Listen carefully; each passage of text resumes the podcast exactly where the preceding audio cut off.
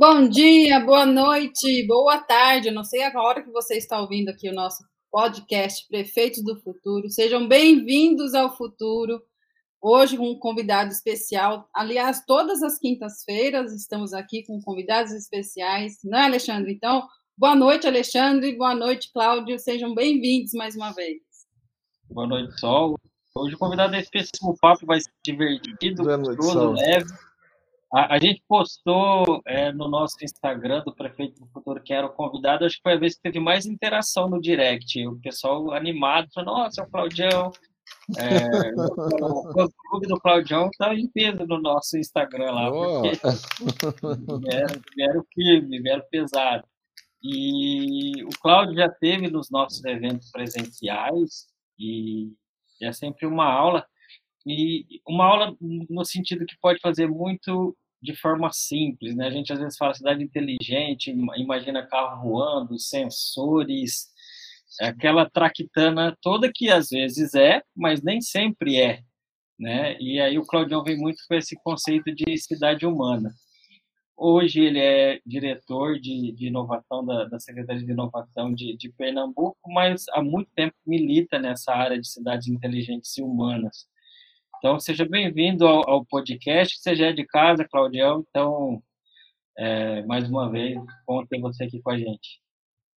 Obrigado, Sol. Obrigado, Xande. Para mim, eu, eu, não chamo isso de podcast, isso aqui é uma prosa entre amigos, porque saudade danada de vocês, de estar batendo esse papo presencial com vocês.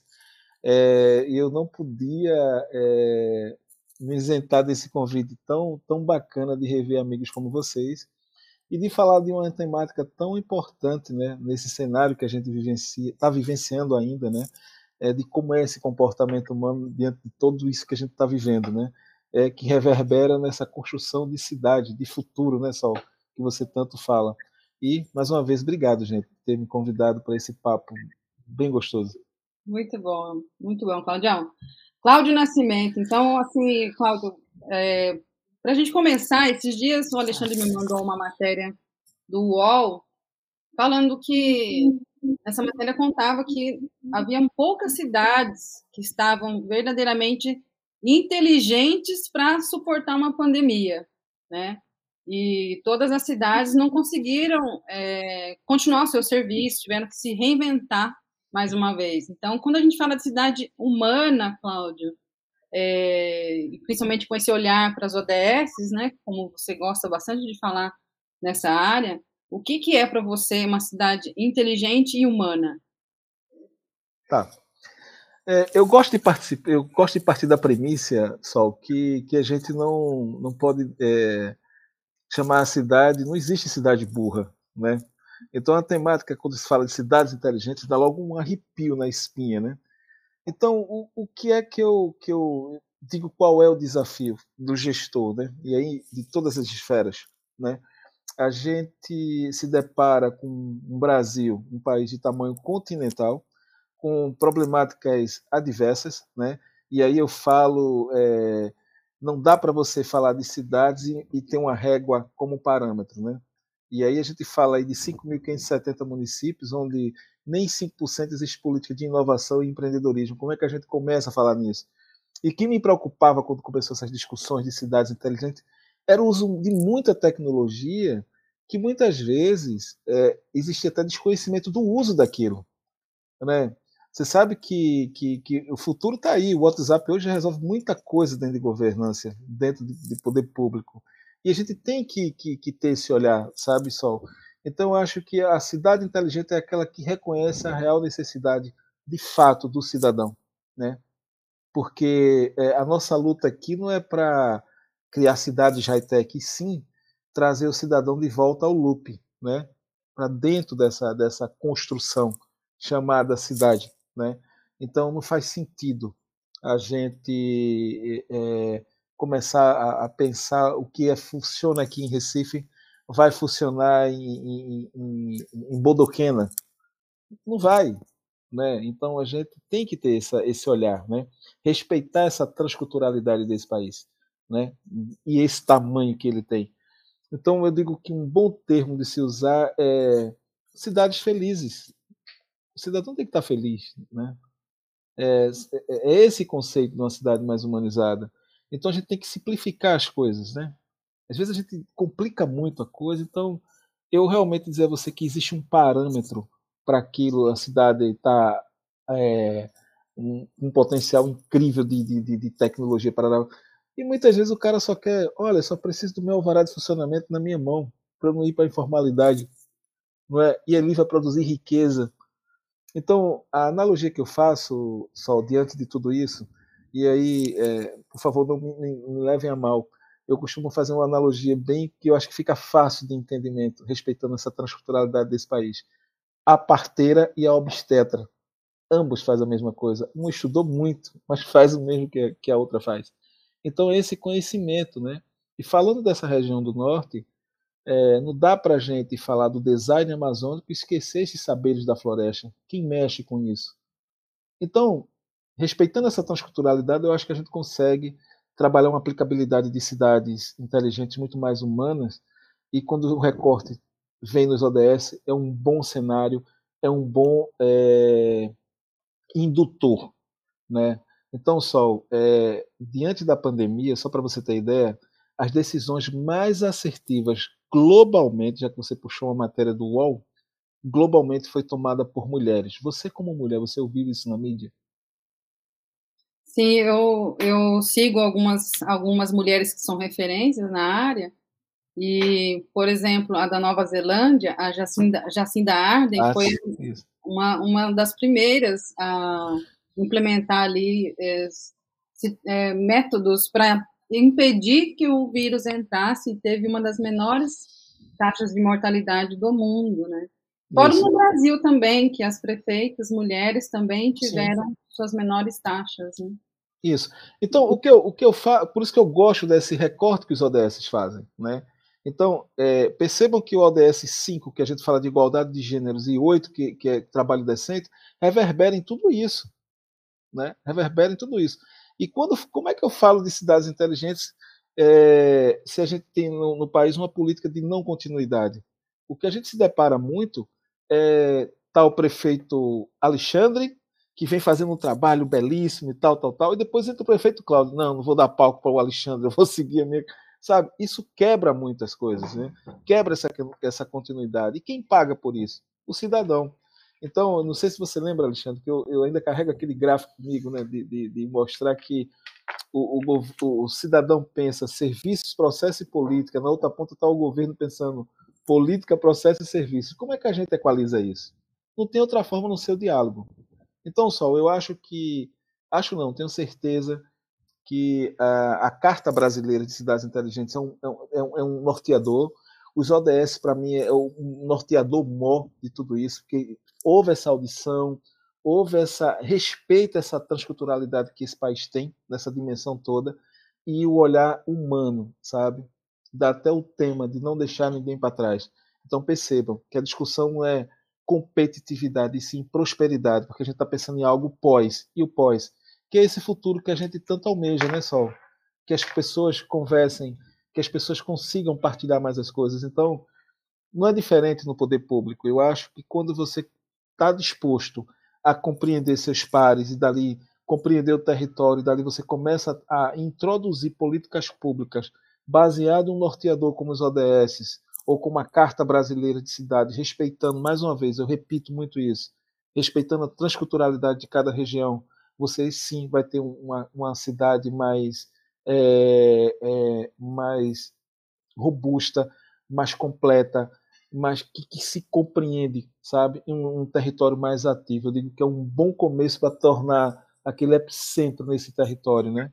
Uhum. Então, não existe software de prateleira para a gente construir é, esse mecanismo de cidades felizes, a não ser que se você não envolver o cidadão e tentar conduzir junto.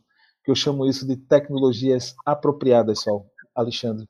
O que é tecnologias apropriadas? Não é o que eu faço para Sol e para Alexandre, sim o que eu faço com Sol e com Alexandre.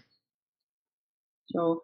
Legal, esse processo de, de, de cocriação, né? De cocriar juntos. Isso é muito legal.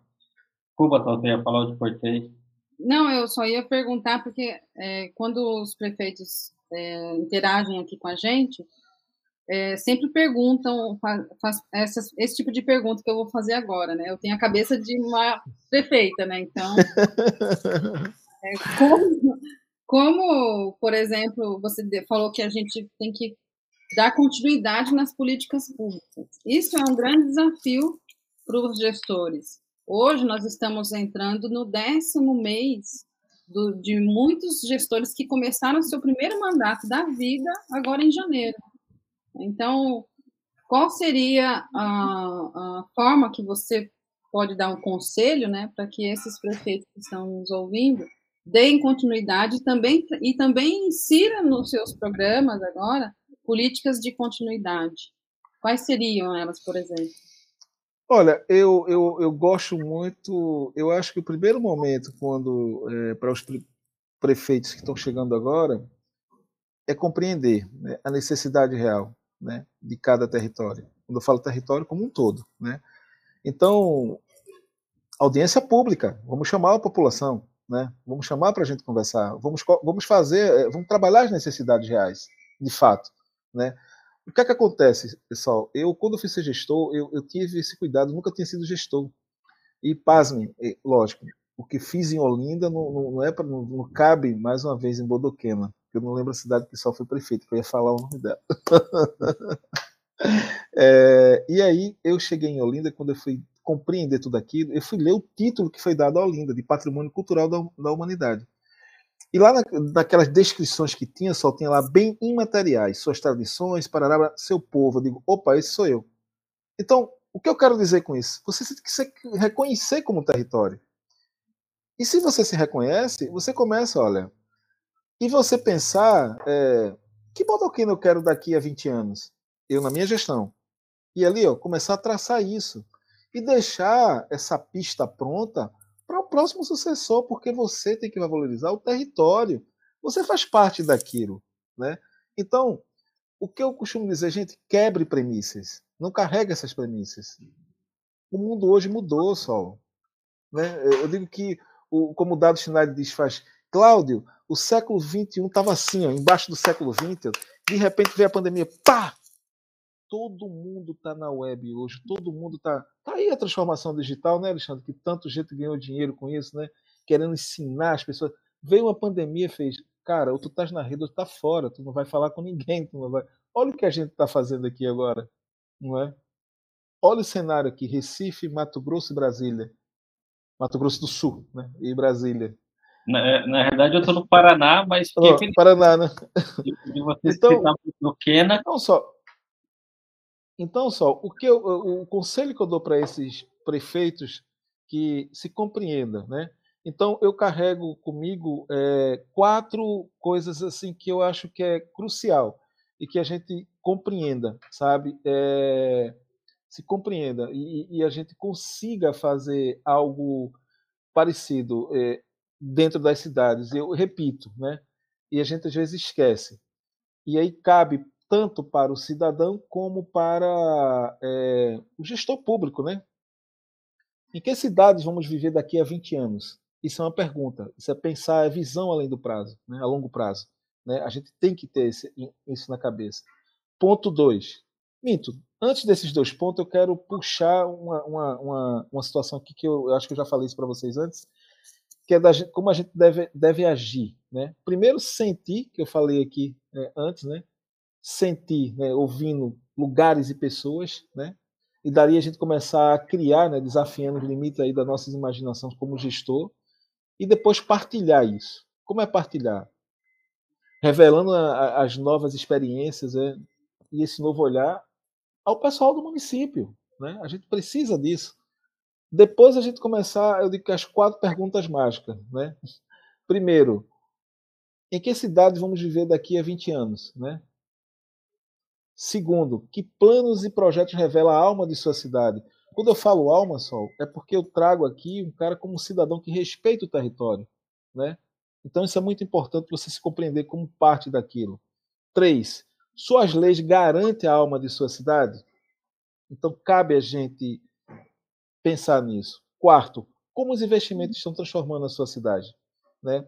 É difícil perguntar isso para gestores, para, enfim, quem está à frente de alguma, de alguma é, situação atípica, porque é, é muito difícil é, é, se compreender, principalmente no primeiro ano, é muito problema que, pelo fato de não ter a continuidade, então a gente já pega muita coisa. Você deve ter passado por isso, Sol, de, de agrupar, de ajustar as coisas, para depois, né? Muitas vezes o primeiro mandato é só de ajuste. Mas se está ajustando, compartilha, propõe, chama a população para discutir junto. É um bom cenário. Eu acho que, que acho não, não tem mais volta isso, sabe, Sol? Esse é o papel da tecnologia, né? É a gente colocar o cidadão de volta ao cerne, ao centro da discussão, entendeu? Então, é, eu até brinco com meus amigos que falam muito de dados, que eu digo, gente, que falam que dados é o petróleo do futuro, eu digo, gente, dado é o petróleo do futuro, ok. Mas se a gente cuidar de quem gera isso, a gente não vai ter um dado mais qualificado? Então é isso, é, não tem, como eu te disse, não tem software de prateleira. O que tem é diálogo, diálogo e compreensão.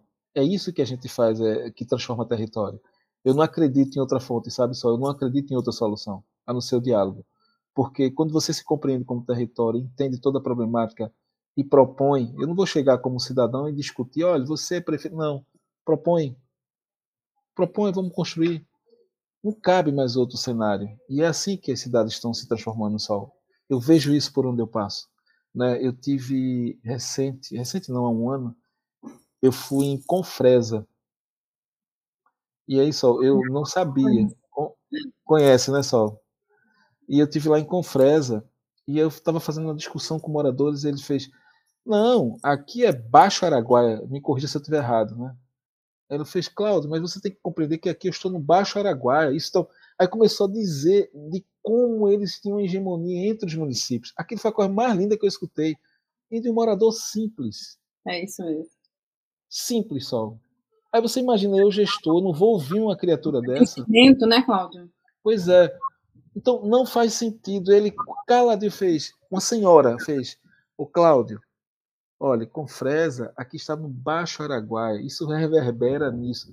Gente, como é adensado, adensado as coisas ali aquilo assim, sabe, foi a coisa que eu escutei dentro de uma, de uma longa viagem, que você sabe que é distante. É, sabe? Eu acho que foi três horas num aviãozinho pequenininho, gente. Pelo amor de Deus. É muito grande esse Brasil.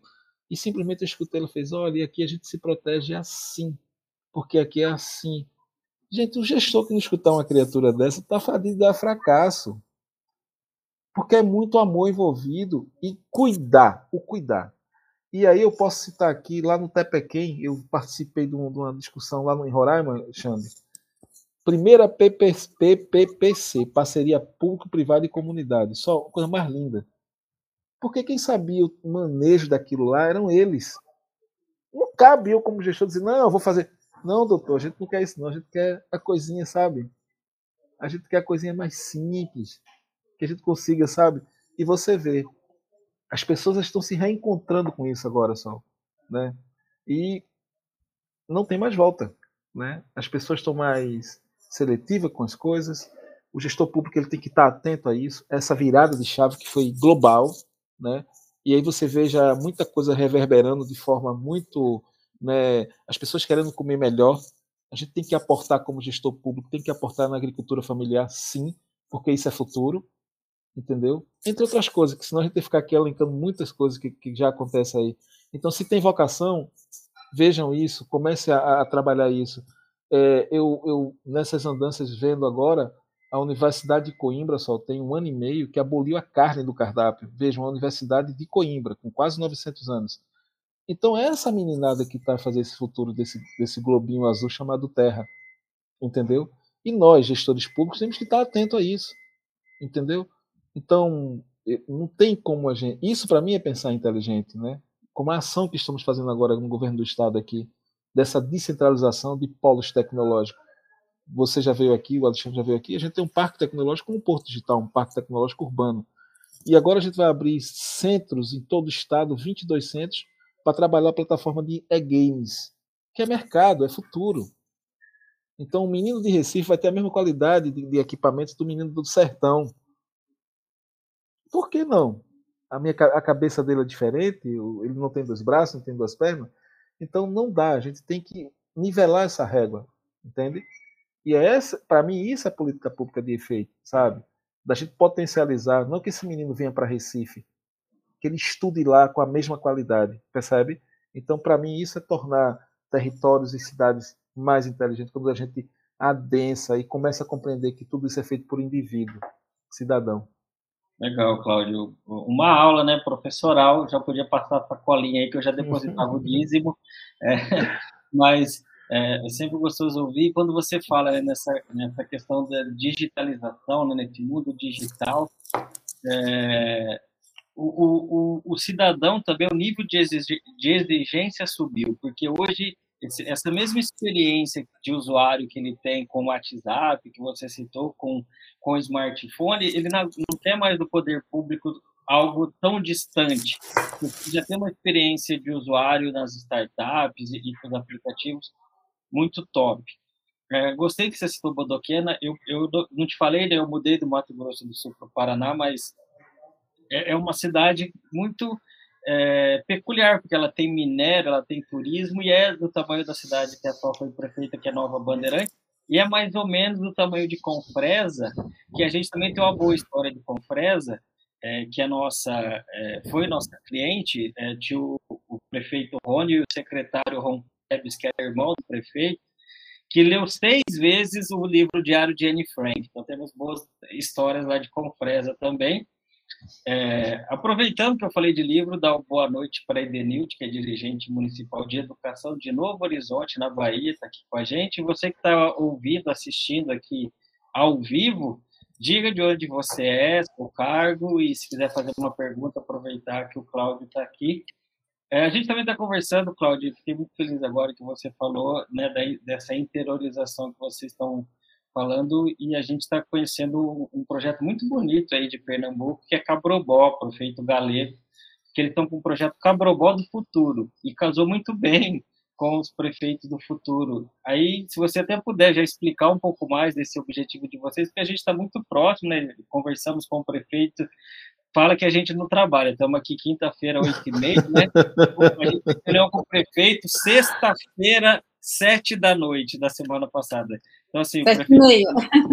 Sete e meia da noite da sexta-feira da semana passada. Então, é, ele, a secretária, muito comprometido também em levar essa inovação para o interior, que é legal ver o, também o governo do estado com esse olhar. É, olha, Cabrobló é uma cidade é, muito peculiar. Você tem ideia, ela tem uma estrutura incrível, né? É, nos anos passados ela recebeu muito investimento, né? então você chega em Cabrobló tem umas ruas imensas, sabe? Bem, adensa, bem e tal. Tá, eu acho que 180 quilômetros de Petrolina e tal, que também é uma cidade muito. E, e, e eu, quando fala é, cidade do futuro, eu acredito muito nisso, porque o que era Petrolina anos atrás, né? E hoje, é, é, Sol, não sei se você sabe, Alexandre Sol, Petrolina hoje tem as suas plantações de uva. É, uma amiga minha do sul, de, de, de, de Bento Gonçalves, chegou para mim e fez: ah, a safra lá de Petrolina, é, é, é, a nossa safra aqui é três vezes ao ano. Eu digo, Petrolina é o ano inteiro só. é impressionante. Então, inclusive, eu estou recebendo o pessoal de Cabrobló agora, no final do mês, só lá em, em Petrolina, porque a gente está fazendo uma Campus Party de Agritech lá em, em, Petrolina. Então, é como você disse, Alexandre, esse caminho não tem mais volta, está todo mundo conectado, né? E a, a rede está aí, né? A web é isso, né? A gente qualifica. E eu fico feliz de ver é, o sertão pernambucano pensando no futuro. E não é diferente de, de que a Secretaria de Ciência e Tecnologia do Estado de Pernambuco, na, na, na, na batuta lá do, do, secretário Lucas Ramos, que é um cara super jovem, sertanejo, e que toca muito projeto, gente. Então a gente vem, né, a gente está com a caravana da inovação agora, né, fazendo todo o Estado, né, a gente vai estar em Petrolina, colhendo informações do que é, a secretaria, do que o Estado pode pensar em políticas que envolva CIT, né, para beneficiar toda a sociedade pernambucana, né? E sem contar, Sol, que a nossa secretaria é signatária do Pacto Global. Todas as nossas ações são pautadas nos ODS, Sol. Isso é muito bacana, né? Então a gente tem um comitê estadual Estamos na briga pelo hub dos ODS no estado de Pernambuco, né? puxado aí pelo secretário Lucas Ramos, né? e algumas entidades também parceiras. Então, é, nesse, eu estou há um ano nessa secretaria, né? Eu confesso a você que é, para mim tem sido uma experiência incrível, né? De ver o quanto é, é, trabalho do Estado é gigante, porque eu sempre fui do município, né? Então, para mim era um município como Olinda, que eu pegava o telefone, rapaz, resolve isso aí e tal. Hoje não, a gente tem vários municípios, várias demandas, né? E o time, sabe, com êxito, enxuto, prestando isso, né? Então, trabalhando. Eu cheguei aqui, eu estava em reunião lá, vou vim para cá e já entrei com vocês, né? E amanhã cedo vou estar tá lá, porque a gente está aí com os espaços 4.0 que lançamos recente agora. A gente lançou o Forma Esse, aí que a gente. Esses espaços, Cláudio, eles são as, as implementações dos ODS que você comentou comigo na última fala? E, esses espaços, eles são os espaços 4.0 vão ser centros que é pautado para a melhoria da educação, que também está combinado com os ODS. Né? Então a gente quer qualificar. Então, nossa perspectiva até o final do ano é qualificar aí quase 7 mil alunos só. Sem contar que no, no período da pandemia, no, no, a gente também da nossa, vinculada a gente, a gente tem a Universidade de Pernambuco, onde a gente é, trabalhou as tecnologias habilitadoras de dar chip para esses meninos começar a ter aula porque não tinha né, internet. Né? Então, todo esse nesse um ano que estamos eu, eu, eu cheguei com, com, o secretário Lucas Ramos, então ele vem atuando dessa forma. Só para você ter ideia, nós lançamos dois editais via FACEP, a Fundação de Amparo à Pesquisa, né, de Pernambuco, para a erradicação da extrema pobreza, porque a gente viu que se faz necessário. Então, esse é o cuidar, sabe? Então, quando você, por isso que eu repito, quando você trabalha políticas públicas pautado nos ODS, tudo é mais assertivo, Sol. Porque está tudo lá.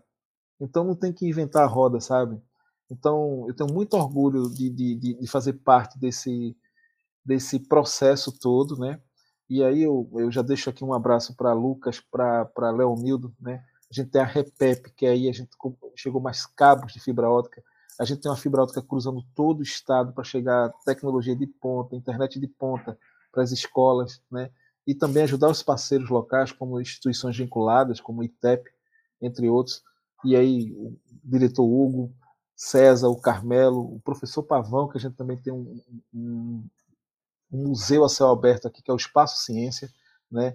que a gente agora já está se preparando para a Semana Nacional de Ciência e Tecnologia, vai ser uma correria danada de cruzar todo o estado, né? levando experimentos de ciência e aproximando essa meninada do que é a ciência, de como a gente pode potencializar tudo isso. Né? Reforço, a gente hoje trabalha uma política pública pautada nas necessidades né, e vocações locais do Estado. Né? Então, a gente tem o PET, o Risitec, entre outros. É, é um dos programas muito extensos, só. Eu passaria aqui à noite, porque, como eu te disse, o Lucas é um trator, ele realmente ele não para né, e tem, tem sido muito assertivo né, de, de trazer essa visão, né, de como ele diz, Cláudio, temos que pensar do cais ao sertão, e ele vem buscando isso, né? É um cara super jovem, tem 35 anos o Lucas, mas ele é, é um, sabe, tem sido muito aprendizado trabalhar com um cara jovem e com a percepção de continuidade, uma percepção de deixar, sabe, isso aí, sabe, empoderando as pessoas isso para mim está sendo o grande legado de todo esse time chamado SECT Pernambuco. E é isso. A gente tem eh, trabalhado árduo, mas tenho certeza só que a recompensa vai ser muito maior. Muito maior. Muito bom, muito bom mesmo. É, Claudião, assim, a gente dos prefeitos do futuro, como a gente citou Cabrobó, Confresa, Bodoquena, a gente trabalha muito cidades aí até 50 mil, 100 mil habitantes, mas nessa faixa aí de 50 para baixo. É, cidades pequenas do interior, que é do mesmo tamanho que a Sol foi prefeita, e a gente desenvolveu então essa expertise de dar celeridade, né, agilidade nos processos, na gestão e melhorar o nível de serviço para o cidadão. Isso é o básico, né? E aí depois, como você tem dito, olhando as vocações. A gente sabe que você tem uma história linda aí com Olinda, é, e agora no estado, mas viajou o Brasil todo, né? E conhece muitas realidades desse, como você disse, esse país continental. É, se você pudesse citar alguns cases, algumas é, por, é, programas de cidades desse tamanho, né? Assim, coisas que uma cidade fez, que outra fez, que você acompanhou, que de repente pode ser um benchmark, é algo para modelar, porque a gente vê muito isso também, às vezes, é, o repertório é, não muito diverso né, em termos de soluções, e aí quando a gente começa a é, ter a oportunidade de viajar ao Brasil, e você é, é privilegiado nisso, começa a ver um repertório maior de possibilidades, né? Então, que tipo de, de repertório de ações, assim, para uma cidade de até 50 mil habitantes, que você acha que faz sentido para aproximá-las né, do, dos ODS, enfim, de, de, de, buscar. A gente tem ouvido muito o termo ESG, né, o, a, buzzword, né, o, é, meio ambiente, social, governança. Uhum. É, então, situações, boas práticas para cidades desse tamanho perseguir esse, esses objetivos. Olha, eu, eu, eu, eu assim, eu, eu, eu sou fã de vocês, vocês sabem disso. Eu, sou, eu seria leviano de minha parte aqui não, não mencionar o trabalho excepcional que vocês fazem, né, de trazer essa consciência para os gestores, sabe, Sol? Eu já falei isso para Sol, já falei para você, Alexandre. Sol pela pela a essência de ter sido prefeito e saber e, e, que eu acho que é a grandeza só de você ter aprendido tudo isso e compartilhar com teus pares, saca? É, Alexandre também, né? Então, gente, é, eu realmente eu posso citar aqui vários exemplos, né? É, de coisas muito simples que deram super certo. Eu até porque eu me esqueci o nome da cidade aqui agora, como eu te falei, a primeira PPC, né? É, do norte, enfim, parceria público-privada e comunidade, que foi a coisa mais linda que eu vi. Uma cidade que eu também vi, eu, não me, eu acho que é Congonhas, em Minas. Né? Eu tive fazendo uma, uma, que resgataram esse roteiro. Vejam, Congonhas tem um roteiro maior de Aleijadinho. E como é que atrai isso? Como é que eu digo, gente, você está aí, está na história. O que é que é Congonhas, sabe? Por isso que é bom a gente se eu uso até uma expressão se reconhecer nas entranhas, né? que aí você começa a potencializar. E as pessoas ficavam falando de coisas high-tech, de coisas. E quando viram, cara, a gente tem o maior acervo de aleijadinho aqui do, do Brasil, tá aqui, onde tudo começou. Por que não discutir isso? Por que não mostrar para o mundo isso, sabe, Alexandre? Então, eu, eu te digo, quando se fala de território, quando se fala de, de compreender como território, para mim, sem igual, Parintins. Por um festival só. Veja o que é adensamento, veja, veja o que é se compreender. A, as grandes marcas trocam de cor naquela região, num determinado período. É impressionante. A marca que era vermelha vai ter que ficar vermelha e azul. Porque senão o povo não compra. Olha que coisa linda. É no período? É, mas somos nós. É aquilo. E poucas pessoas sabem que toda aquela movimentação que acontece no Carnaval do Rio de Janeiro, no colorido do Carnaval de São Paulo, é tudo mão de obra de Parintins. Gente, Joãozinho 30 trouxe isso na década de 80, aquele movimento do, da cobra que ia nas, nas plateias. Quem fez aquilo foi essas pessoas. Então, o que eu quero dizer com isso? Eu falo de uma cidade que eu realmente não sei a quantidade de habitantes, Parintins, por outro lado, eu estava em Roraima, em, Porto, em, em, em, Boa Vista, agora, que é 400 e tantos mil, não é 50 mil, mas toda pautada na primeira infância, só. Olha que legado isso vai deixar. Toda pautada as políticas públicas na primeira infância. E você vê isso em intervenções urbanas locais. A gente está falando de cidade do norte, tá, gente? Que as pessoas, infelizmente, a gente tem esse preconceito com o Norte e Nordeste, né? Enfim, lamentável, né? Aqui eu tenho Caruaru, que temos lá o Armazém da Criatividade, que impulsiona 17, 13 municípios que trabalham com ficção, com texto. A prefeita Raquel, né? Isso, Raquel. Né? Uma ferramenta onde a gente trabalha do barro à moda de primeira linha. Uhum. Por isso que eu digo, Xande, a gente não tem, não tem como mensurar, porque, por exemplo, eu poderia falar de Exu, cidade de Luiz Gonzaga, mas lá não é só forró, tem um festival de hip hop. É assim que as pessoas se compreendem, Sol. Sim. E começa a entrar no radar.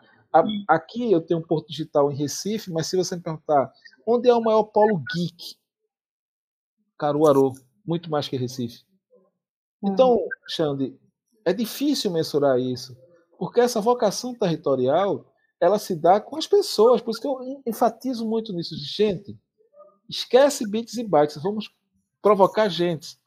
Por outro lado, você tem Petrolina com sandbox, espaço para fazer experimentos. Você tem muita coisa bacana, câmara de monitoramento, tal, tal, tal, tal. Petrolina deve ter, sei lá, não sei, 300 mil habitantes, não, não me recordo. Por outro lado, ao redor daquilo lá tem umas plantações de uva que nem gente trabalha, tudo mecanizado. Né? Mas a gente ainda tem um agricultor que está lá com a enxada. Percebe a disparidade? Então, mas se complementam. Se complementam. O que eu quero dizer com isso, Xande? Que não importa o tamanho, sabe? O que importa é como o cidadão se compreende, né? Para propor essa virada de chave da gestão pública essa continuidade, sabe? Então, é, por isso que eu até brinco com meus pais e digo, gente, inovação já é uma palavra velha depois da pandemia. a gente tem que estar atento a isso, a essas conexões, saca? Como é que a gente. E a gente já viu isso no passado. Às vezes o cara chega lá e faz: Olha, eu vou fazer uma comida aqui. Começa a densar o bairro, porque Fulaninho criou uma panelada. Que... É assim, gente que as pessoas estão é, é, ativando territórios. Né? Então, é, aqui em Recife também, a gente está puxando uma coisa bem interessante antes da pandemia, que Recife mal assombrado. O que é o Recife? Contar a história que é o Recife. E a gente paga esse preço, sabe, só de não se conhecer. A gente não conhece as nossas tradições, não conhece as nossas histórias, né? Então, eu, o que eu percebo é, que cada cidade dessa, onde eu quero chegar, para a gente começar a pensar inteligente, é se compreender como base de tudo aquilo, né? E como é que se compreende? Te dou um exemplo. Um alvará de funcionamento é uma concessão pública, né, só você que foi prefeita. Se é uma concessão, eu dou, eu tomo, correto? Sim. Veja o quanto nós, gestores públicos, somos engessados, porque se o Alexandre chega na minha secretaria, olha, eu quero um alvará de funcionamento. Aí eu chego para o Alexandre, o senhor vai procurar a Secretaria da Fazenda, depois você vai procurar. Pra... Isso passa 15 dias para o cara botar o negócio dele para funcionar e ganhar dinheiro, gente. Não é mais fácil chegar, Alexandre? Tá aqui teu alvará. A partir do momento que eu dou o alvará ao Alexandre, que é uma concessão pública, ele paga o DAI, dinheiro nos cofres públicos. Daqui a 15 dias o fiscal vai visitar o seu estabelecimento, o senhor tem que estar, seguir esse checklist. Se o senhor não seguir, o senhor é multado, ok? Ok. Daqui a 15 dias o fiscal foi lá e Alexandre faturando. ISS para o município. Mas a gente é mexe em levar o nosso cidadão à informalidade, gente. Veja que um pensamento simples desse, como você pode mudar. Uma trajetória. Eu, eu brinco até porque eu almoçava com o vice-prefeito em um restaurante em Olinda, na época que eu estava lá, e toda a gente Aí o dono do regional chegou. Prefeito, vice-prefeito, me ajuda aqui porque eu ainda estou na informalidade, só almoço aqui todo dia. Então a gente ainda se depara com isso, sabe? A, a, a gente é muito burocrata. E o mundo mudou só. As coisas estão mais aceleradas. Né? É como o Alexandre falou, olha, todo mundo hoje está aqui, né? digitando, todo mundo não vai para a fila, não precisa ir na prefeitura, que ele tira tudo aqui no celular. Então, eu acho que a, que a gente tem que estar tá sempre pensando é, olha, de que forma eu potencializo isso? Agora, lógico, não dá para vir com esse pensamento de cima para baixo, não funciona. Isso é uma coisa gradativa. Essa coisa tem que vir de baixo para cima, né? Conhecendo, andando né? e tendo essa compreensão mútua, mútua, entendeu? E aí cabe também primeiro contato do eleitor é com o vereador, que ele não chega logo no prefeito. Propõe. E vem o vereador e propõe. Você imagina, Alexandre, eu acho que eu já te falei, se a gente criasse um BI em gabinetes de vereadores, o quanto a gestão seria assertiva? Sim. Entendeu? É, inclusive, tem um vereador que palestrou no nosso evento mas não no mesmo dia que você, vocês palestraram em dias diferentes, que é o Gabriel Azevedo de Belo Horizonte, que ele tem um aplicativo que faz, que faz esse, esse, esse trabalho, né? Mas é aquilo que a Sol sempre fala, e você também reforçou muito isso, né? É, o aplicativo ele ajuda uma cidade igual Belo Horizonte, o Gabriel teve em torno de 20 mil votos para ser vereador, mas, mas nada tira o corpo a corpo, o olho do olho, né? Pegar na mão. Você, você falou agora do restaurante de Olinda, se for o mesmo que você me levou, é, tô com saudade daquela pinga de banana, inclusive. Não, não foi aquele, não. Vamos levar a sol. É, a gente vai estar aí dia 30 de novembro. E, e aproveitando para mencionar o Vitor Antunes, que mandou um comentário aqui no, no YouTube. Grande Cláudio, sensacional o seu trabalho e a visão de cidade inteligente e humana, principalmente, né? Que vem de nos anos. Obrigado aí, Vitor, por estar ao vivo aqui com a gente. Você que está ao vivo, quiser fazer uma pergunta, falar da cidade que é, a gente manda o um recado. Bom, Cláudio, eu me lembrei quando você estava falando dos territórios, né? Eu fiz um curso esse ano sobre na área de social uhum. e eu fiz um tour virtual na Ilha de Deus, que é aí em, em Recife. E a Negra Linda ela montou um, um bistrô pra, só para é, fazer a comida do sururu. Né? Então, assim, é algo muito peculiar né, e que traz toda essa inovação, né, uma revitalização do lugar. Fala mais um pouquinho da gente, da gente sobre o que você conhece desse, dessa Cara, eu, eu, sou suspeito de falar de Negra Linda. Olha, Negra Linda hoje, ela não tem mais, não só tem aquele bistrô, ela hoje está num dos lugares mais requintados do Recife, com esse bistrô porque numa pesquisa que ela fez, né, que era a Ilha de Deus é uma favela, você sabe, você viu lá, viu? É uma favela que fica à margem de um dos maiores shoppings que temos aqui, que é o Rio Mar, é, e era vila de pescadores, de marisqueiras e tal. E ela conseguiu dali adensar, porque a ilha ela vai aumentando com a quantidade de marisco que vai catando, aquilo vai, vai aterrando, né? E aí criou-se essa área de gastronomia, né? É, faveladas, digamos assim, mas com essa peculiaridade da, do marisco, do peixe, do sururu, enfim. E aí criou-se esse bistrô da Negra Linda dentro da ilha. Pasmem, 30 mil turistas anos frequentam a Ilha de Deus. E aí, numa pesquisa que o Ed fez, que é a pessoa que cuida lá do Instituto Negra Linda, que hoje tem um instituto, e todos eles são pescadores, e é muito bacana. Parceiro do Ed, viu? A Eda, Eda é fantástico. É. E aí eles hoje eles têm é, um, eles abriram um novo bistrô, uma das regiões mais caras aqui do, do, do, Recife, né, que é em Casa Forte. É, e aí, porque eles fizeram uma pesquisa e viram, começaram a ver quem eram os frequentadores dos, dos estabelecimentos dele. Então eles ampliaram o bistrô, mantém ainda lá na ilha e ampliaram e convidou todos os pescadores a ser fornecedores daquela, daquela, daquele espaço, né? E todos eles hoje são formalizados no, SEI, no, MEI, no, no MEI e fornecem, emitem nota fiscal, tudo direitinho. E, gente, tá lindo o lugar, só. Eu, eu vocês são meus convidados para conhecer esse lugar novo que ela montou. Tá Muito show. Bom. Muito show. Bom. isso é, uma, é, isso para mim é, é um resultado de compreensão de território. Sim. Você de um problema, você criou, você viu que tinha potencialidade, criou, criou essa, é, é, adensou essa potencialidade, criou um produto e está aí para todo mundo ver, né?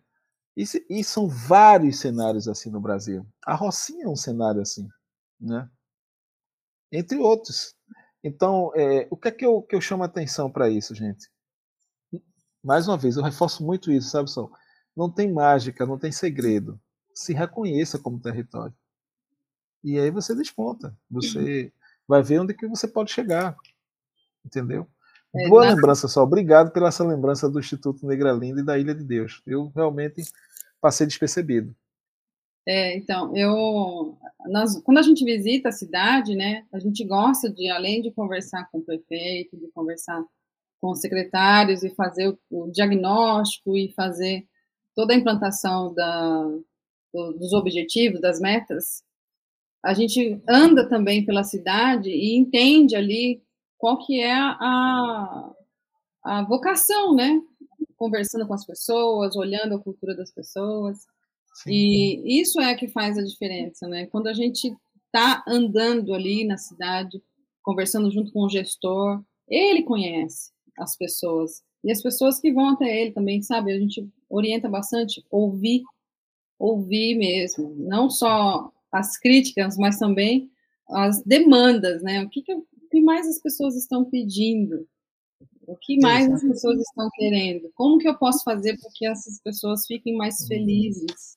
Né? Eu, é o, eu, o bacana só que quando você fala conhece e por nome, né? É, exatamente. por nome, né? É, Isso o, é muito bacana. O gestor, né? Talvez nem todos os secretários, mas os é. gestores é, municipais, eles conhecem as pessoas. E é, até esses dias eu estava dando uma palestra no Smart City CISO, é, de 2021, agora foi essa semana, e o Antônio, que é o secretário de Maceió, da, da governança, ele falou que o prefeito lá de Maceió, ele era deputado antes de ser prefeito, né? e, ele, e ele reclamava né, dos buracos da cidade. Agora ele passou num buraco junto com o prefeito e o prefeito disse: pô, agora não tenho nem para quem reclamar, tem que arrumar isso logo. É. Porque eu que sou gestor. Então, assim, o prefeito ele também é morador da cidade, ele Sim. também se, se, se, se, sente chateado Sim. quando o serviço não está contento dele mesmo, né? não, não está atendendo ele próprio. Né? Então, assim, é. e ele reconhece isso. E, claro, né, fazer as audiências públicas agora virtualmente também é possível e dá para a gente ouvir muitas pessoas. Sim. Eu, eu, digo que a gente teve uma, uma excelente, pelo amor de Deus, eu não estou aqui querendo fazer analogia a nada, mas eu, nessas minhas andanças aí de Brasil e fora do Brasil, eu tive a oportunidade de ver uma ferramenta que a gente usou muito no passado, só o orçamento participativo. Eu achava uma ferramenta incrível, saca? E eu já vi isso em português, português de Portugal, já vi isso em inglês, já vi isso em espanhol e já ouvi isso em italiano. Né? E sabe qual é a grandeza que eu via de tudo aquilo, Sol? Em todos esses lugares que eu passei, é. os caras falar nessas línguas que eu acabei de falar, esta iniciativa começou no Brasil e a gente perdeu esse bonde, né? A gente perdeu Não. esse time. Eu, eu é, quando eu fui feita, é eu fiz orçamento participativo e, e eu que fazia, a prefeita que fazia. Porque os, os secretários eram mais técnicos, né, o pessoal da contabilidade, vai ensinar orçamento público para a população dentro de uma Câmara, né, Câmara de Vereadores, é impossível eles entenderem. Né? Então eu falava assim, olha, nós temos esses recursos aqui, o que, que vocês gostariam que a prefeita fizesse? E falar com essa linguagem simples. Eu Sim. acho que hoje, né, a gente tem que, que, que aderir a uma nova linguagem. Inovar como? Facilitar. A comunicação tem que ser simples, né? Tirar não, não é... esse de nome high-techs do meio, né? Para que a gente consiga inovar de fato. Aqui no Nordeste a gente diz o seguinte, só, não é brainstorm, não, é toró de palpite. Exatamente. Olha, a Idenilde está dizendo que aderimos aos ODS em nosso município, que é Belo, é Belo, Novo Horizonte da Bahia. Novo Horizonte tem 13 mil habitantes, eu estava olhando aqui. É um município pequeno, tanto tão pequeno quanto o meu, que eu fui prefeito também, que é Nova Bandeirantes. Então, elas aderiram ao ODS e essa iniciativa visou a construção de uma proposta inovadora que inspira o desenvolvimento de práticas curriculares conectadas com a dinâmica da sociedade. É isso, né, Cláudio? É Perfeito. isso. É isso. Tá vendo que minha avó sempre estava certa? Minha avózinha sempre dizia: meu filho, difícil é fazer o fácil. a gente é que complica só. Pois é. O Leonardo da Vinci que, se, que fala, né, a simplicidade é o estágio mais avançado da sofisticação, né? E o, o, Cláudio, né, as tecnologias, eu, gostei muito no comecinho quando ele fala assim, né, o povo, e eu me reconheci no povo, a tecnologia povo. É, e quem anda com ele por, por Pernambuco, e eu tive a honra e o prazer de andar com ele no Recife e Olinda, é, cada labirinto ali, né, das ladeiras de Olinda, ele conhece cada pedaço, a, a peculiaridade né, do, do morador, dos artistas, é, da gastronomia, né? Então, tecnologia não é como a gente está falando só bits, bytes, né? Tem, é, são as pessoas, a comida, a dança. É, um, uma palavra que a gente usa também, a gente usava talvez não no mesmo conceito que você, mas que trouxe uma riqueza. E é, assim, a gente está chegando, na, infelizmente, na reta final, faltam poucos minutos para a gente terminar. Então, eu vou fazer a minha última pergunta, depois vou deixar só fazer a dela e a gente depois fecha com as considerações finais. Mas duas coisas muito ricas, assim, o sentido da palavra ativação, né? A gente é, tem tanto é, local público abandonado e a gente precisa ativar esses locais. E, e às vezes local público, não, não, às vezes não é nem um imóvel, é um, é um, é um, é um espaço aberto que, precisa ser ativado e às vezes se não for ativado vai ser mal usado aquilo, né? Da gente ativar esses espaços. E a, e a sacada que você deu do alvará, e, que é uma concessão pública, e da mesma forma que você dá, você tira. A, a, a gente cansa de falar com o prefeito, prefeito, 30 dias para expedir um alvará é 30 dias a menos de emprego, de faturamento, de imposto, e que não volta. Esse tempo não volta, é jogado no lixo. E essa simples inversão, tá bom, eu te dou o alvará agora, e aí daqui 15, 20, 30, aí a pressa é minha ir lá para ver se você está fazendo direito. E se você não tiver, aí eu te tiro o alvará, essa inversão de mentalidade. Imagina, Cláudio, as 5.600 cidades do Brasil ganhando 30 dias de faturamento só com essa inversão de mentalidade. É isso. É isso. Já, valeu o papo. Para mim, só, só, só, esse, só essas duas sacadas. É, sem dúvida. Obrigado, Xander. É, Obrigado, Xander. Ativando a nossa, ativando os espaços e ativando a agilidade da gestão. Né? Você ser ágil, você ser é ágil e, e ávido pelo desenvolvimento. É isso. Eu, eu costumo dizer, só que quando você se percebe né, parte daquilo, é, você consegue é, compreender de forma muito mais rápida, né? Como você citou aqui, o prefeito cobrava quando ele era deputado os buracos. Hoje ele é prefeito e ele cai no buraco. O que é que ele faz, né? Eu Manda preciso resolver isso. Né? então é isso. Então é, a conta é simples, sabe, Xande? Eu, eu tenho muito isso. Se você dá o alvará e você recebe o DAI, é dinheiro e cofres públicos. Se você dispersa isso, você, aquilo lá vai acumulando, né? 30 dias para um, para dois, aí começa a 20. Quando você menos espera, você está, como chegou já uma vez aqui em Olinda, de cento e tantas mil pessoas querem entrar o alvará e a gente não conseguia dar a evasão. Então é isso. Se a gente consegue movimentar isso, né, as coisas se tornam muito mais ágeis e muito mais práticas de, de, de, de de se resolver. Né? E percebam, a partir do momento que a gente tem dinheiro em cofres públicos, a gente começa a resolver outras coisas. Né? Uma ação correta reverbera em mais 10 sequências assertivas, gente. Não tem dúvida. Entendeu? Então, eu por isso que eu reforço, se conheçam pelas entranhas, para dali começar a implementar as coisas. Por isso que a ativação é muito é, é, é o cerne, sabe? Eu preciso trazer essa prosperidade para esse cara aqui que está do outro lado. Se entenda como gestor público, mas você é um hub, né? Eu quero que eu costumo dizer que eu, eu dou canetada no que eu vou usufruir como cidadão quando eu saio de trás do meu birô. E é isso que eu tenho que pensar. É assim que a gente tem que pensar como gestor público. É isso. Show de bola. Nossa, Bom, show mesmo. Quero, quero, agradecer ao Cláudio pela, pela aula e, e essa sacada a gente vai levar para os nossos clientes. É open source, né, Cláudio? Então, Sim. vamos, vamos Sim. compartilhar. E Sim. agradecer vocês que assistiram ao vivo, aqui, que, que participaram, que perguntaram. A Idenilde trouxe esse caso bonito da educação é, baiana, o Nordeste, né, dando show aqui. É, e a gente vê com, com lindos olhos é outro projeto que a gente tem acompanhado de perto. Bom, vamos estar é, no Recife com os prefeitos do futuro Pernambuco, no dia 30 de novembro. Estamos formalizando aqui no fio do bigode. No...